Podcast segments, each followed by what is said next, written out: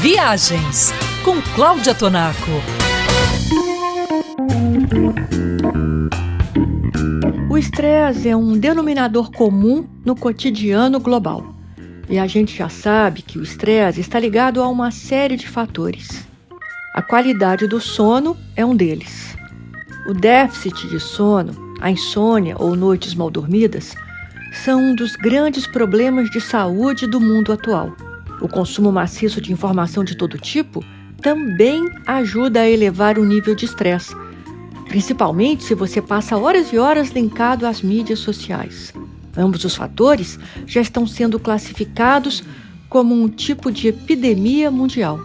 Uma boa resolução de ano novo é tentar diminuir a quantidade de horas diante do celular e do computador.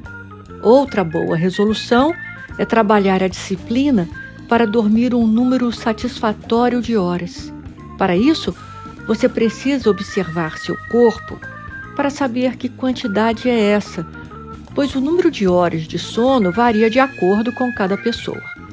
Um outro conselho dado pelos especialistas em saúde e técnicas anti-estresse é não se preocupar antes da hora.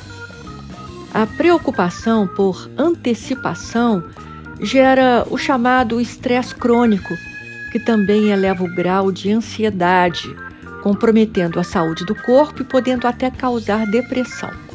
Alimentação equilibrada, combinada com atividades físicas, deixam a gente mais forte para combater o estresse. Os estudiosos do assunto também descobriram que, abre aspas, viver momentos de encantamento, fecha aspas, são um ótimo antídoto para o estresse. E nada como uma viagem para a gente experimentar uma série de momentos encantadores. Nos próximos programas eu apresento alguns deles a você. Para criar viagens surpreendentes, consulte o site travel3.com.br.